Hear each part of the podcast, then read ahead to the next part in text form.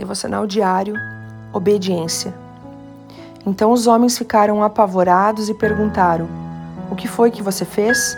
Pois sabiam que Jonas estava fugindo do Senhor, porque ele já lhes tinha dito. Jonas 1:10. O Senhor disse a Jonas: Vá até a grande cidade de Nínive e pregue contra ela. Esta cidade era a capital dos assírios, inimigos de Israel, e Jonas sabia que se aquele povo se arrependesse, Deus os perdoaria. Temos uma importante lição aqui.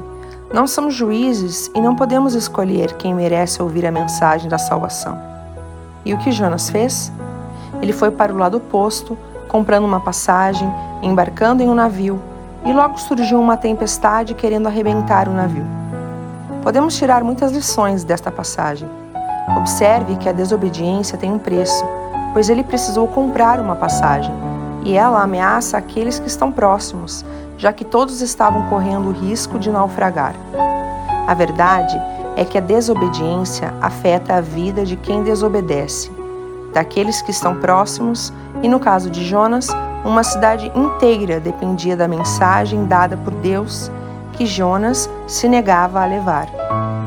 Que o Senhor nos dê sabedoria para não cometermos o mesmo erro e, pela sua graça, um coração ensinável e obediente.